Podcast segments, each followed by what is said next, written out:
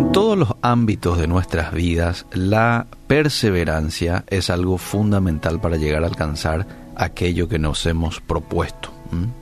Decía yo hace un momento de que no es suficiente pensar hacer algo bueno o hacer algo bueno hoy, mañana, si es que no tengo perseverancia en hacer eh, eso bueno que estoy haciendo. Yo tengo que aplicar aquí un estilo de vida, lo bueno que hago, como un estilo de vida y para eso necesito perseverancia.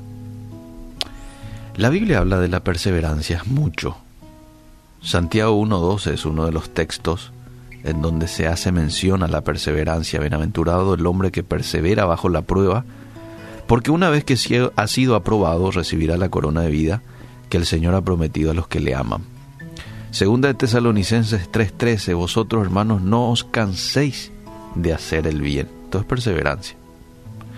Efesios 6:18, con toda oración y súplica, orad en todo tiempo en el Espíritu, y así velad con toda perseverancia y súplica por todos los santos. Gálatas 6:9, no nos cansemos de hacer el bien, porque a su tiempo segaremos si no desmayamos. Segunda de Pedro 1:5, por esta razón, obrando con toda diligencia, añadid a nuestra fe virtud, a la virtud conocimiento, al conocimiento dominio propio, al dominio propio perseverancia. Y sigue. Estaba eh, viendo un poquito y analizando eh, de que es una característica del hombre o de la mujer justo, justa, la perseverancia. ¿Sabes por qué te digo? Porque está este pasaje de Proverbios 24, 16, en donde dice, porque siete veces cae el justo,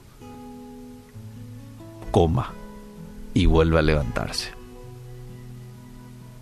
Y para volver a levantarte, necesitas tener perseverancia.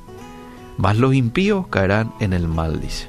Disfruta el impío eh, la caída. Está allí contento, cómodo. No hay apuro para levantarse. El justo se cae, pide perdón se vuelve a levantar y continúa. Eh, quiero comentar un poquito la historia de un hombre que nos va a dar una linda enseñanza acerca de la perseverancia.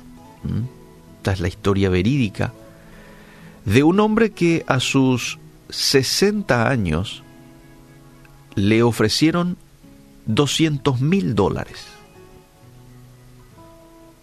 Hoy 200 mil dólares es muy importante, pero imagínate lo que es 30, 40 años atrás, 200 mil dólares. Era un dinero muy importante. Este hombre tenía un motel, un restaurante y una gasolinera que había construido con todo el ahorro de toda su vida entonces vienen y le proponen 200 mil dólares, te compramos esto. Rechazó la oferta el hombre. ¿Sabe por qué? Porque no quería jubilarse aún. No, quiero seguir trabajando. Bueno, dos años después, cuando ya tenía 65 años de edad, dice que en el pueblo en donde estaba su restaurante más gasolinera, construyeron una autopista que desvió el tráfico de donde estaba su negocio y como consecuencia perdió todo. La mayoría de las personas a su edad, 65 años, tu empresa que está trabajando a pérdida, la mayoría hubiera tirado la toalla, ¿verdad? Pero ¿sabes qué? Este hombre no. Él sabía cómo cocinar pollo Así que tomó su viejo y deteriorado carro y empezó a viajar por todos los estados de Estados Unidos, porque este hombre es de Estados Unidos. Entonces dice que se acercó a varios restaurantes a vender su receta de pollo. 65 años. Su recorrido fue difícil. ¿Y sabes cuántos rechazos recibió? Y, qué mucho que entregó la, receta de, hacer pollo. Mil rechazos. Mil restaurantes le dijeron, no gracias Señor, muy amable, puede ir usted y, bueno, que le vaya bien. Mil. Hasta que por fin alguien la quiso. A pesar de sus obstáculos, el hombre siguió su meta y dentro de unos pocos años había empezado una cadena de restaurantes por todo el país y por todo el mundo llamado Kentucky Fried Chicken. ¿Mm?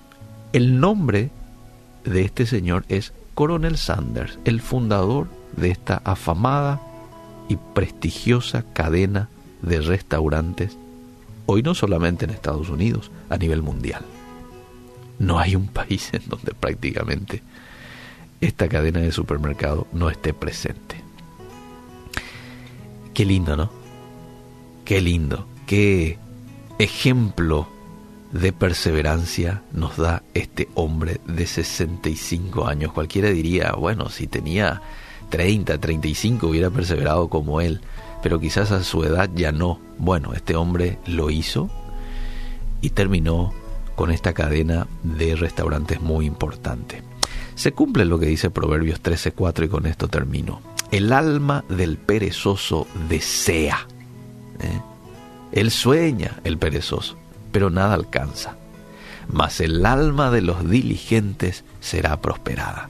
El diligente es aquel que dice, confío en Dios, dejo en tus manos Dios esta cuestión, pero yo voy a tomar la asada yo voy a tomar la pala, yo me remango y voy a poner manos a la obra a la cuestión. Y claro que Dios prospera a una persona así. Que Dios nos ayude a poder tener un espíritu de perseverancia. Necesitamos, y más en estos tiempos, perseverar en lo bueno que hacemos.